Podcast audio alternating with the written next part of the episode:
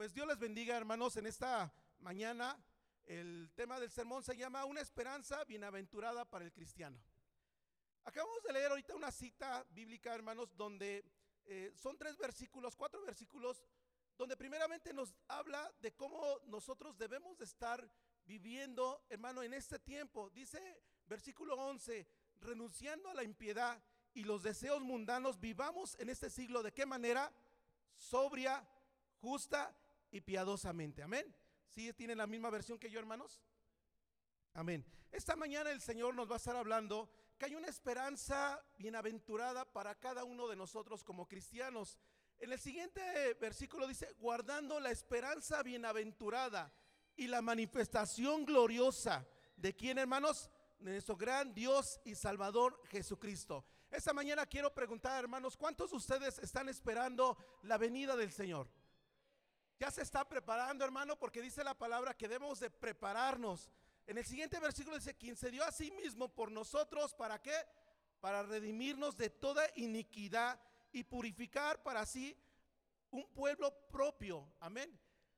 La palabra, hermano, en esta cita nos vuelve a recordar que el Señor, hermano, entregó su vida. Amén. La entregó para que el día de hoy usted pueda ser, hermano, una persona libre, una persona, hermano, salva. ¿Cuántos salvos hay en esta mañana, hermanos? Amén, gloria a Dios. Si usted ha aceptado a Jesucristo, hermano, el Señor le ha dado un boleto, ¿ah? un boleto de la salvación, hermano, y no importa lo que haya pasado en el tiempo pasado, hermano, lo que usted haya vivido en tiempo pasado, lo que pasó, hermano, los años atrás, lo que usted hizo, lo que era. Si este día, hermano, usted está en ese lugar y ha aceptado a Jesús como su Señor y Salvador, hermano, dice la palabra, de modo que si alguno está en Cristo, nueva criatura es. Las cosas viejas pasaron y, aquí todas son hechas nuevas. Qué bendición de parte del Señor, hermano, que el día de hoy, hermano, usted pueda saber, hermano, y que esta mañana le podamos recordar que usted, hermano, es una nueva criatura ante los ojos del Señor. Y bueno, diga, bueno hermano, yo fui una persona muy agresiva en el pasado, eh, fui una persona que a lo mejor, hermano, nadie daba nada por mí, eh, a lo mejor estaba en una situación bien complicada, pero deja decirle que cuando el Señor vino, hermano, a tu vida, el Señor te tomó, hermano, el Señor te sanó las heridas que tú traías como persona, hermano, y te hizo una nueva criatura. Y el Señor te dio ese medicamento espiritual para que el día de hoy tú puedas gozar, hermano, de una salvación en tu vida. Amén. ¿Cuántos están gozosos por esta parte? Amén, gloria a Dios. Dele un grito de guerra al Señor. Amén, gloria a Dios. Porque el Señor entregó su vida en la cruz del Calvario, hermano. Y muchas veces predicamos la muerte de Jesús, pero no predicamos, hermano, que Jesucristo lo hizo, hermano, por nosotros, pero lo más importante es que Él no se quedó en la tumba, amén, sino que Él resucitó al tercer día para que tengamos vida y vida eterna. Amén. Denle otro aplauso fuerte al Señor. Amén. ¿Y quién vive, hermanos? Y a su nombre. Amén. Gloria a Dios. Le voy a invitar también que abra su Biblia ahí en Efesios capítulo 2, versículo del 1 al 3, si tiene ahí oportunidad. Si no, yo se los voy, a eh, los voy leyendo. Ah, si va apuntando, anotando igual, hermano, para que lo estudie en su casa, póngale ahí Efesios capítulo 2, versículo del 1 al 3. Dice así la palabra del Señor, y él, y él os dio vida a vosotros cuando estabais muertos en vuestros delitos y pecados, en los cuales anduvisteis en otro tiempo, siguiendo la corriente de este mundo, conforme al príncipe de la potestad del aire, el espíritu que ahora opera en los hijos de qué? De desobediencia, entre los cuales también todos nosotros vivimos en otro tiempo, en los deseos de nuestra carne, haciendo la voluntad de la carne y de los pensamientos, y éramos por naturaleza hijos de ira y lo mismo que los demás. Fíjese, hermano, que cómo era la situación de nuestra vida antes de aceptar a Jesucristo. Y muchos de nosotros creíamos que esa era la manera normal de vivir, pero dice que en otro tiempo, hermano, cuando anduvíamos en otro tiempo, dice que seguíamos las corrientes de este mundo.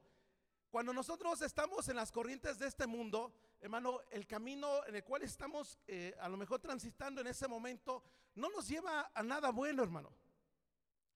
No sé si a usted le ha pasado, a mí me pasó mucho tiempo que hermano, me dedicaba a trabajar, me dedicaba a hacer mis cosas personales, hermano, me dedicaba también a la parte de estar atendiendo la célula.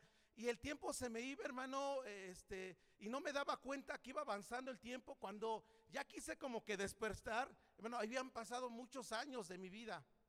Amén, hermano. Y dije, bueno, ¿qué pasó? Ah, yo recuerdo aceptar al Señor hace ya muchos años, decía, ya hice tanto en las células, eh, ya estoy casi como líder, coordinador, pero se da uno cuenta, hermano, que la vida ya se nos fue de las manos muchas veces, ¿verdad? Ya pasaron y ni siquiera hemos eh, sentido, hermano, cómo fue pasando ese tiempo. Y más cuando nos metemos a las corrientes de este mundo, nos va llevando de tal manera, hermano, que, hermano, nos lleva a cometer ciertas situaciones en nuestra vida y tomamos decisiones de manera incorrecta porque creemos que eso es la manera, la mejor manera de hacer las cosas, pero equivocadamente. Dice la Biblia que el Señor nos ha rescatado de esa manera de vivir. Amén. Si a usted el Señor no la ha rescatado, hermano, si usted en ese tiempo diga, bueno, hermano, yo sigo viviendo de la misma manera, hermano, es necesario que usted dé el siguiente paso de fe. Usted debe de crecer en el Señor. Amén. Usted debe de crecer, hermano, de manera espiritual hermano, y por eso al principio le decía, ¿cuántos están pasando pruebas? Porque deje decirle que las pruebas cuando vienen a nuestra vida, el Señor va a traer, hermano, eh, hermano, un crecimiento espiritual en nuestras vidas. En ocasiones oramos al Señor, le decimos, mi Dios, quítanos, Señor, esta enfermedad, quítanos esta situación de mi vida. Pero no sabemos, hermano, que el Señor a lo mejor te está poniendo esa prueba porque el Señor está moldeando tu vida. Amén, hermano. Está tomando control de la situación y está haciendo, hermano, que tú crezcas en el Señor. Cuando lo des de esta manera, hermano, aunque lo ores al Señor, y lo, ha pasado, y seguro a usted también le pasó, hermano, decimos, Señor, ayúdanos, sácanos de esta situación, y no pasa nada, hermano. ¿Sí le ha pasado, hermano? Entonces estamos en la misma sintonía. Es porque el Señor está probando nuestra vida, hermano. El Señor está, hermano, fortaleciendo su vida espiritual porque el Señor quiere que usted aprenda algo con todo esto.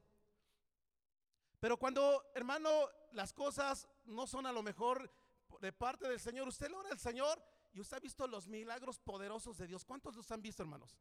Cuando el Señor sana, hermano, cuando el Señor trae una respuesta inmediata, cuando el Señor, hermano, cuando usted menos se da cuenta, hermano, ya vino una respuesta que usted no esperaba o lo esperaba con una magnitud menos y el Señor lo trajo con una magnitud mayor. Amén, hermano, y esa bendición vino a su vida. Cuando es de esta manera, hermano, es porque el Señor, hermano, está trabajando en tu vida. Y Dios quiere que tú veas esos milagros, pero no nada más para que los veas, sino, hermano, para que tu fe crezca en el Señor. Amén. Y sobre todo esto, hermano, hablando sobre la esperanza bienaventurada, ¿Qué es lo que estamos esperando en este tiempo, hermanos? Ya les hemos platicado, hemos visto en este momento que la situación en la que se va viviendo, que la vida del cristiano tiene que ir cambiando, tenemos que ir eh, moldeando nuestra vida. Pero ¿qué más hay más adelante? ¿Qué, ¿Cuál es el siguiente paso, hermano? ¿Qué es lo que va a ocurrir en los siguientes tiempos? Hermano, la iglesia, de manera, hermano, eh, de eventos, vienen dos eventos más adelante, hermano, que están por ocurrir.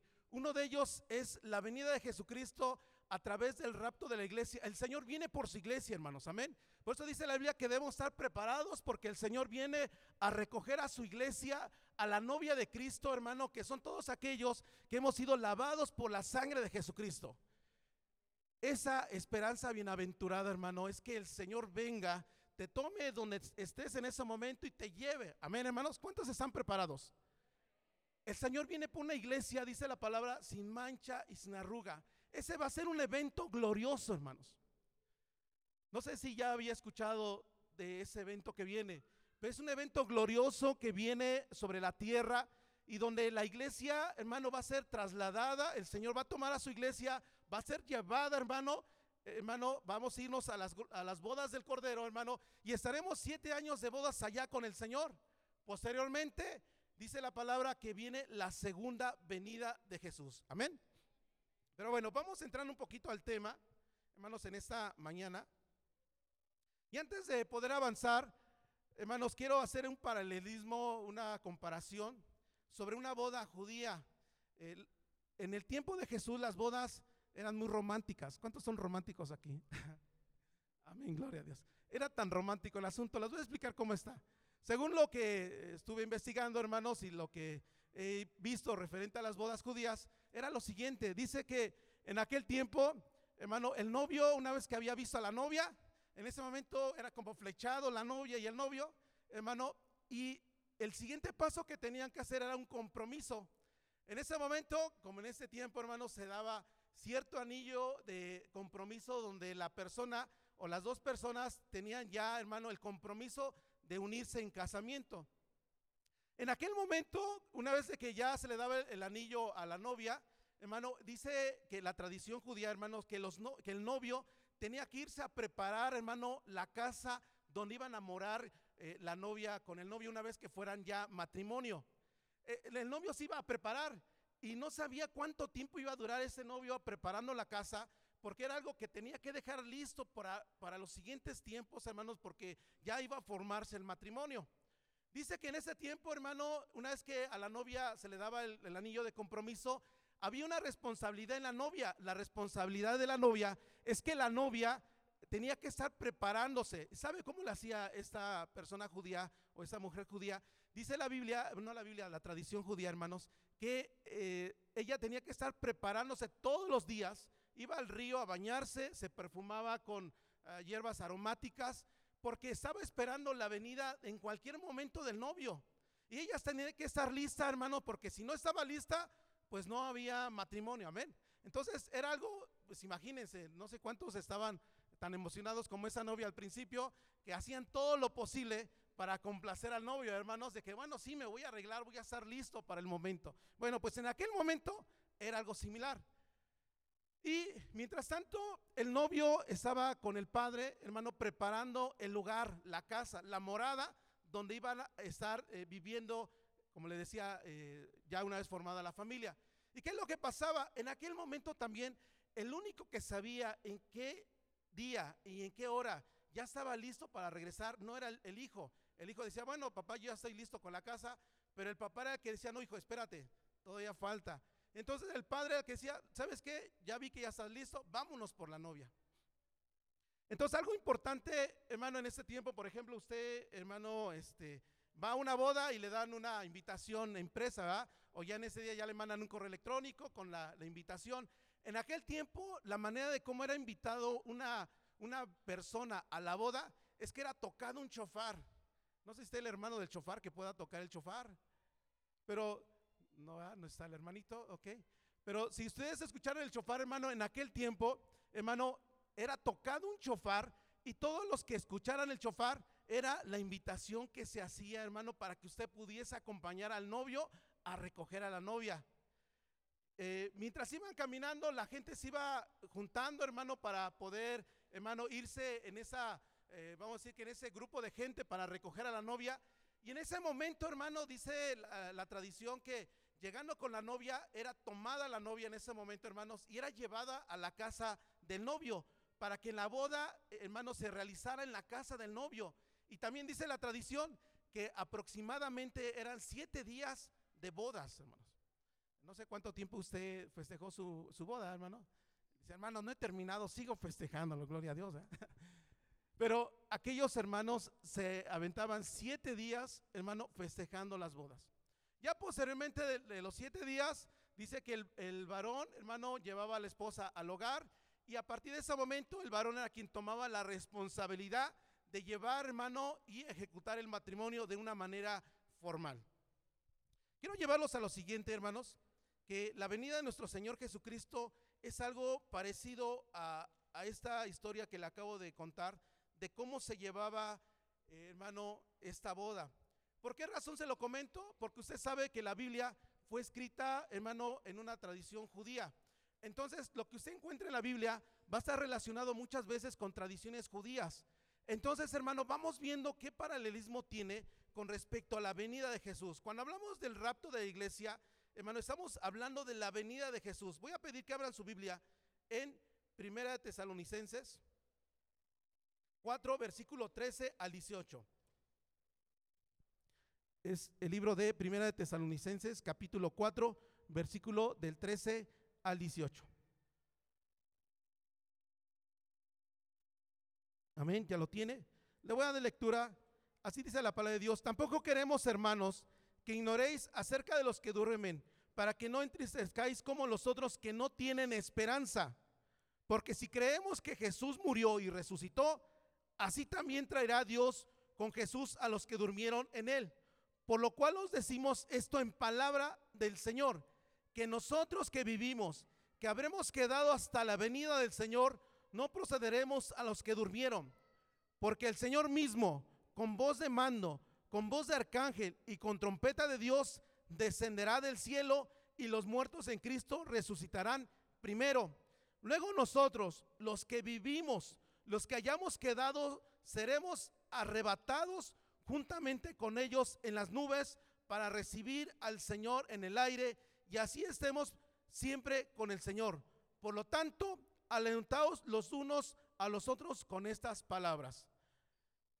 Inmediatamente ahí donde tiene su Biblia, hermanos, pásese más adelantito en segunda de en Primera de Corintios capítulo 15, versículos 51 y 52. Vamos a dar lectura también esta parte para ir ya entrando en tema. Y si quiere apuntarlo, hermano, para que también lo estudie en su casa, también lo puede hacer. Es Primera de Corintios capítulo 15, versículos 51 y 56, 52. Eh, ¿Ya lo tiene? Amén, gloria a Dios. Si ya lo tiene, le vamos a dar lectura, dice así la palabra de Dios. Aquí os digo un misterio, no todos dormiremos, pero todos seremos transformados en un momento, en un abrir y cerrar de ojos, a la final trompeta, porque se, se tocará la trompeta y los muertos serán resucitados incorruptibles y nosotros seremos transformados. Al principio les comenté, hermanos, que habían dos eventos siguientes que venían.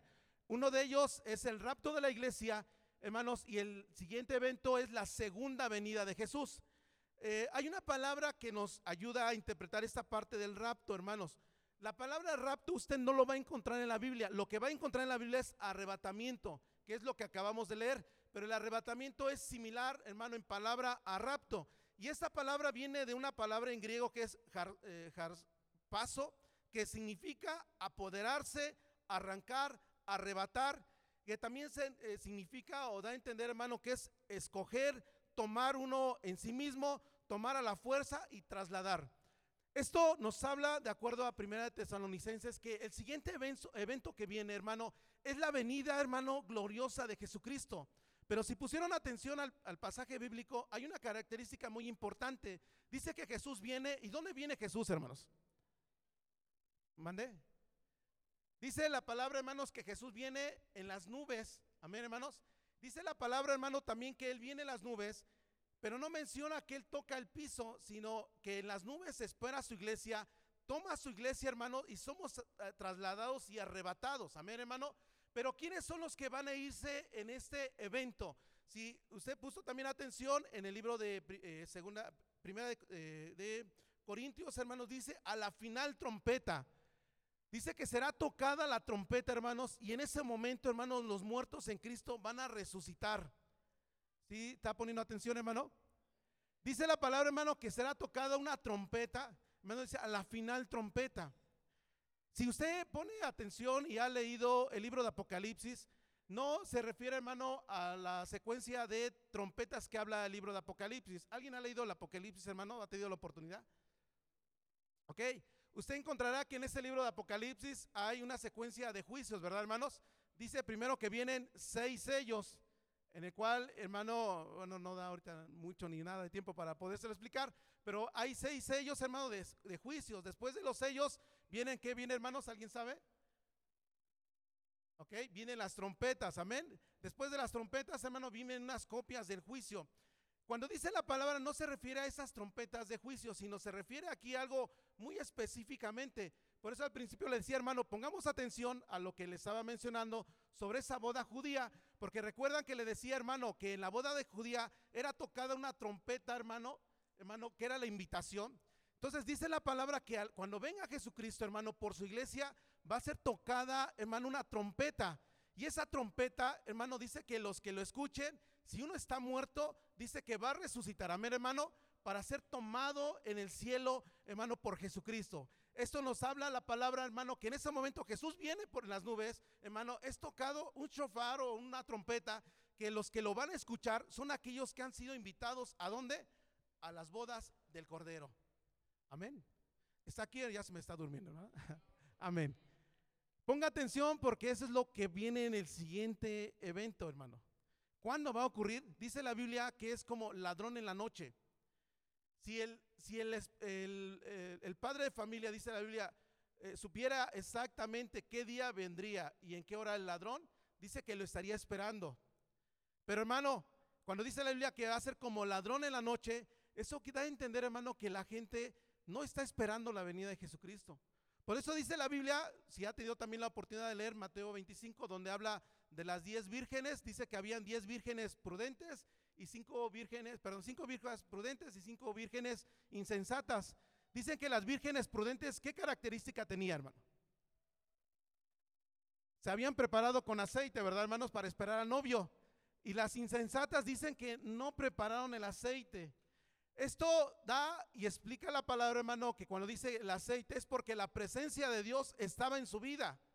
Pero otra característica muy importante que usted va a encontrar en ese pasaje dice que cuando vieron que el novio tardó, ¿qué pasó, hermanos?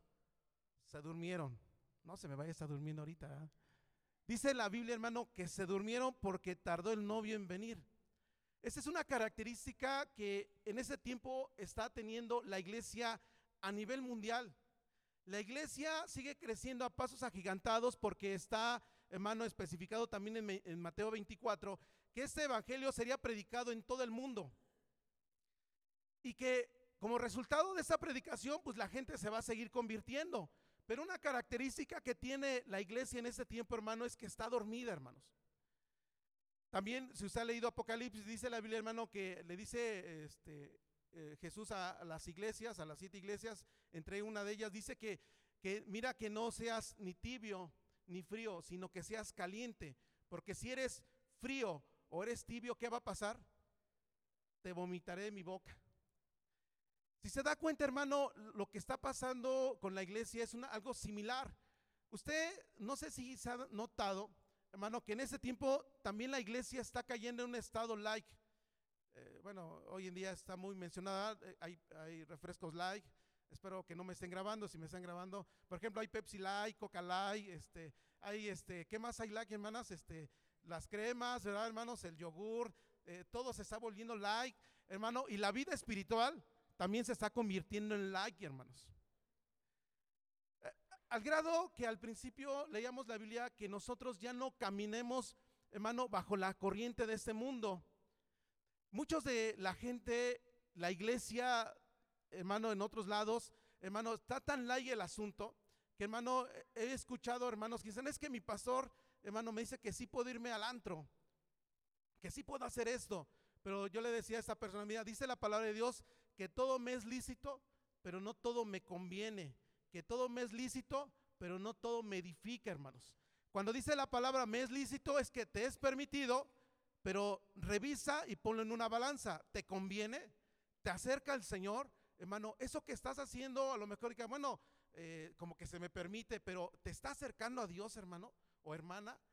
Eso que estás haciendo está haciendo que tu relación sea más estrecha con el Señor y que te estás acercando más a la presencia de Dios. Eso te está llevando. Si lo estás haciendo, hermano, pues vas por buen camino. Pero si no, ponlo en esa balanza, hermano. Y una vez ese joven me decía, bueno hermano, es que pues no es malo tomar, dice, mi pastor me dice que lo puedo hacer. Bueno, eh, seguro en aquel momento tú vas a dar cuenta con el Señor, ¿verdad hermano? Y puede ser que seas trompiezo para otra persona, que si era una persona alcohólica al ver que alguien toma, dice, bueno, entonces es correcto, ¿verdad? Hermano, y es que me dice, es que la Biblia dice que este, el Señor hizo el vino. Y empezamos a entrar en una controversia, hermano, que sí, que no, que, hermano, y yo le dije, y hoy les digo también, hermano, Dice la palabra que todo me es lícito, pero no todo me conviene. Todo me es lícito, pero no todo me edifica. Pónganlo en una balanza. Amén. Porque dice la palabra, hermano, que Jesucristo viene, viene por una novia sin mancha y sin arruga. Permítame lo siguiente. Voy a ir haciendo la comparativa. Espero que me haya puesto atención al momento que hablamos de la comparación de la novia. Dice, hermano, que si lo vemos de esa manera, les voy a pedir que abran su Biblia en Apocalipsis capítulo 19, versículo del 7 al 9. Por el tiempo creo que no me va a hermano, si quiere apúntelo, si quiere ahí apúntelo nada más, búsquenlo en su casita. Y le voy a dar lectura, dice hermano eh, Apocalipsis capítulo 19, versículo 7 al 9. Gocémonos y alegrémonos y démosle gloria porque han llegado las bodas del Cordero y su esposa se ha preparado. Y a ella se le ha concedido que se vista de lino fino, limpio y resplandeciente, porque el lino fino es la acción justa de los santos. Y el ángel, y el ángel me dijo, escribe bienaventurados los que son llamados a la cena de las bodas del Cordero. Y me dijo, estas son palabras verdaderas de Dios. La boda que en su momento les hablé, hermano, de esta boda judía, vaya comparándolo con lo que dice la palabra. Dice la Biblia que hemos sido llamados a qué? A las bodas del Cordero. Y dice algo muy importante que a la novia se le ha concedido que, hermano, vestirse de lino fino, limpio y resplandeciente. Esto da a entender, hermano, que esa novia que es la iglesia de Cristo, ahorita lo vamos a ver, hermano, hermano, se le ha pedido, hermano, y se le ha dado el privilegio de vestirse de lino. Amén, hermano, de vestirse de blanco, que significa la pureza por el cual el Señor está esperando. Y también, hablando del novio, que es Jesucristo, que es el comparativo, en 2 de Corintios capítulo 11, versículo 2 dice, ¿por qué celo? Porque os celo con celo de Dios, pues, pues os he eh, desposado con un solo esposo para presentarnos como una virgen pura a Cristo. Aquí la palabra nos da, hermano, la interpretación y nos da a entender, hermano, que la iglesia de Cristo va a ser presentada ante el Señor, hermano, como una novia y como una, virgen, que hermano, pura. Amén. Después, si analizamos, eh, ahí apúntenle en sus notas, voy a pedir que busquen Efesios capítulo 5, versículo del 22 al 24. Fíjense nada más cómo hace la comparación con la iglesia. Dice, las casadas ¿Cuántas casadas hay aquí? Amén. Hoy no voy a hablar de matrimonios, pero bueno. Dice, nada más como referencia, dice, las casadas estén sujetas a sus propios maridos como al Señor, porque el marido es cabeza de la mujer, así como Cristo es, la, es cabeza de la iglesia, la cual es su cuerpo y Él es su Salvador. Así que como la iglesia está sujeta a Cristo, así también las casadas lo estén sus maridos en todo, dice la palabra. Pero ¿qué nos dice aquí la palabra, hermano? Que la iglesia debe estar sujeta a Cristo, ¿no? entender que la iglesia está siendo comparada como esa novia, esa esposa que debe estar sujetada a su marido. Y entonces, ¿qué debe estar preparándose? Dice la Biblia, hermano, que nosotros tenemos que preparar nuestra vida. ¿Cómo la vamos a preparar? De manera, hermano, espiritual. Amén. ¿Cuántos están pecando? No me diga. No me levante la mano. ¿Cuántos están pecando en esta mañana? Eh, ¿Cuántos están haciendo cosas incorrectas que usted sabe que son incorrectas? ¿Cuántos que están en esta mañana, hermano, el día de ayer se deschongaron con la esposa, con el esposo, hermano, se agarraron a golpes con el vecino, este, eh, hubo, eh, no ofendo a nadie, ¿verdad? pero a lo mejor hubo robo hormiga en la empresa y usted participó, ¿verdad, hermano? Este, a lo mejor también ah, ofendió a alguien por ahí fuerte y y hermano, y hizo cosas incorrectas. Pero ¿qué nos dice la palabra? Dice que Él viene por una iglesia limpia, sin mancha y sin arruga. Mateo 25, hermano, versículo 13 dice, velad pues, porque no sabéis el día ni la hora en el que el Hijo del Hombre ha de venir. Amén. ¿Está aquí, hermano?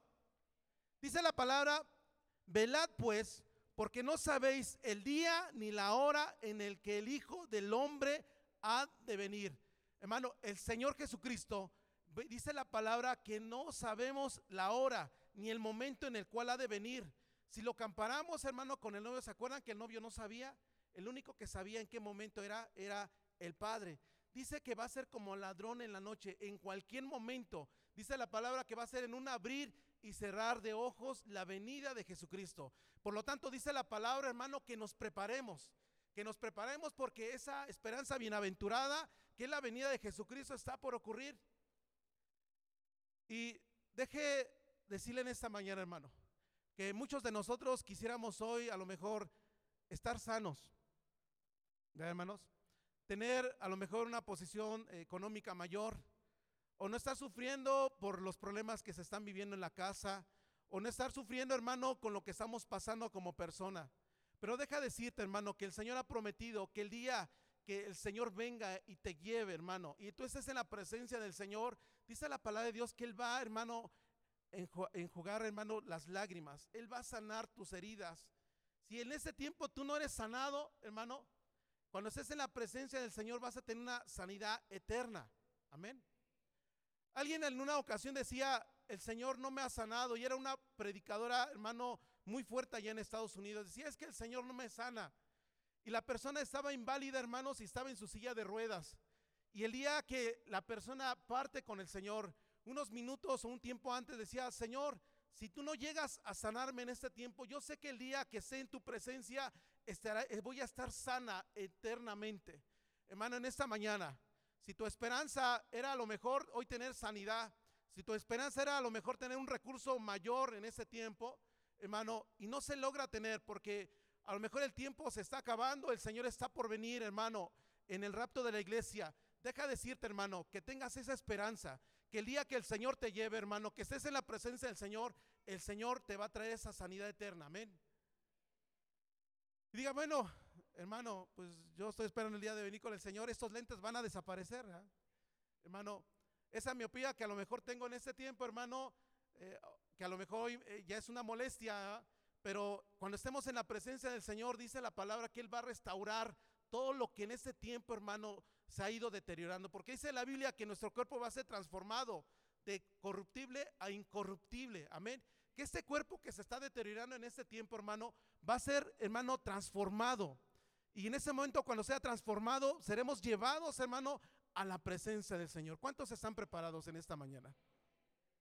¿Cuántos esta mañana, hermano, usted ya está listo? Si el Señor viene este día, hermano, usted puede decir, Señor, gracias porque yo me voy. Y no me levante la mano, hermano. Pero yo les voy a hacer una pregunta. ¿Cuántos ya están en este momento, hermano, listos? Si en este momento viniera el Señor, en uno, dos, tres segundos, usted ya se iría con el Señor. ¿Está listo para ese momento glorioso que es la venida de nuestro Señor Jesucristo? Si no es de esa manera, yo le invitar que se ponga de pie. Póngase de pie en esta mañana. Le voy a invitar también que cierre sus ojos. Dice la palabra, hermano, que el Señor Jesucristo ha sido tan bueno para con nosotros, que todos los días son nuevas sus misericordias.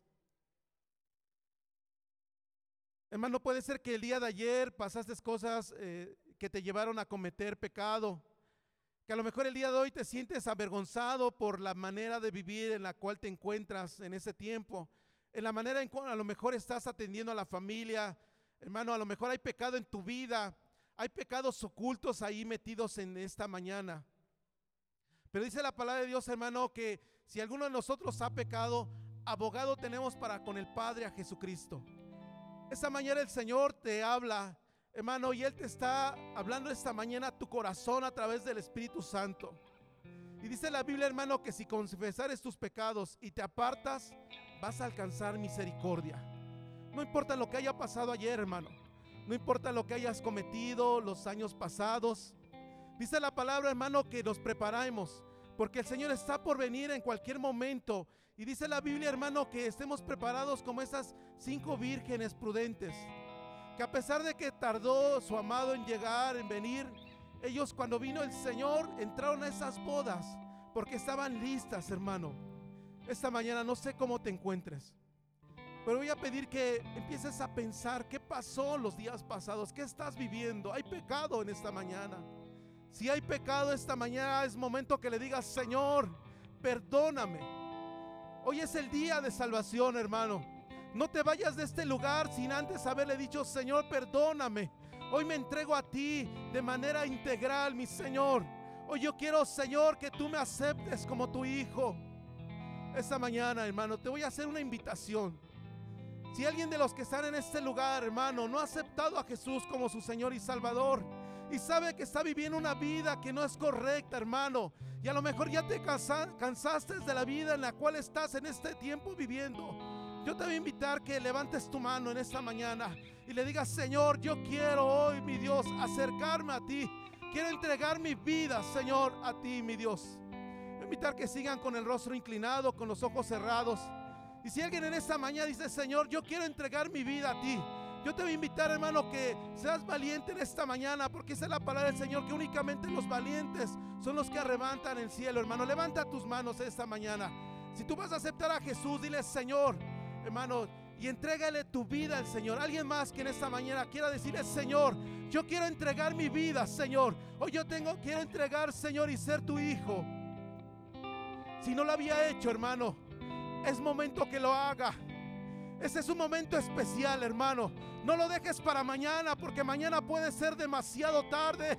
Dice la Biblia que ese es el momento, es el tiempo de salvación. El Señor te está esperando con los brazos abiertos. No endurezcas tu corazón esta mañana. Y dile, Señor, yo te quiero aceptar como mi Señor y mi Salvador. Si has estado cansado, hermano, de esta vida, es momento que le digas, Señor, entra a mi vida. Si alguien más está en este lugar que quiera aceptar a Jesús, que levante su mano ahí donde se encuentra, hermano. Ya son varios los que han levantado su mano. Invitar que repita conmigo esta oración de fe. Ahí como se encuentra, dígale, Jesús, en esta mañana he escuchado tu palabra, que tú moriste en la cruz del Calvario por mí. Entregaste tu vida y resucitaste para que tenga vida eterna. Hoy yo reconozco que soy pecador. Y te pido, mi Señor, que me perdones, que me limpies, que laves mi vida con tu preciosa sangre. Te entrego mi corazón. Entra en mi vida, Señor. Y te acepto, Jesús, como mi Señor y mi Salvador. Escribe mi nombre en el libro de la vida. Jesús, gracias. Gracias, mi Dios. Así como está, deja decirte que dice la palabra, hermano, que de modo que si alguno está en Cristo, nueva criatura es. Las cosas viejas pasaron, eh, aquí todas son hechas nuevas. Aunque a lo mejor te dices, no siento nada, pero deja decirte que eres una persona nueva si esta oración lo hiciste con fe, tú eres una nueva criatura y a partir de ese momento pasas a ser hijo del Señor Jesucristo. Ahora voy a invitar que hagamos una oración más. Si hay gente que en esta mañana, hermanos que se habían alejado en tiempo pasado, si alguien de ustedes que en esta mañana, hermano, está en una situación difícil, que ya no sabe qué hacer, porque está cometiendo pecado tras pecado y no puede detener esa ola de pecado, porque ya se ha hecho como un vicio, como un hábito el estar pecando. No voy, a no voy a pedir que levantes tu mano, pero sí voy a pedir, hermano, que empieces a orarle al Señor. Porque el Señor es bueno y dice su palabra que todos los días son nuevas sus misericordias. Esta mañana que se hace en este lugar, no te vayas sin antes decirle, Señor, perdóname. No te vayas sin antes haberte puesto a cuentas con el Señor. Y no te vayas, hermano, sin antes haberte restaurado el Señor en esta mañana. Yo te voy a invitar que empieces a orar en lo que lloro por ti, hermano, esta mañana. Y dile, Señor, perdóname, Señor. Limpia mi vida, Padre, porque soy pecador, Señor. Porque no sé qué ha pasado con mi vida.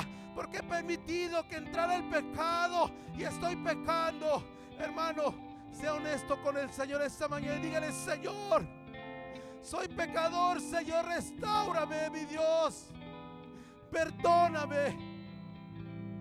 Hermano, está en el mejor lugar. No te vayas de este lugar, hermano, sin antes haberte puesto a cuentas con Jesús. Porque mañana puede ser demasiado tarde. Oh, mi Señor, esta mañana, Espíritu Santo, fluye en esta mañana, mi Dios, en el culto. En esta, en esta que es tu casa, Señor. Redarguye de pecado esta mañana, Señor, sobre la vida de mis hermanos. Señor, tú eres bueno. Eres misericordioso, Señor, porque esa es tu palabra. Que todos los días son nuevas tus misericordias. Señor, en el nombre de Jesús. Gracias, mi Dios. Gracias, Padre. En el nombre de tu Hijo amado Jesucristo. Amén, gloria a Dios.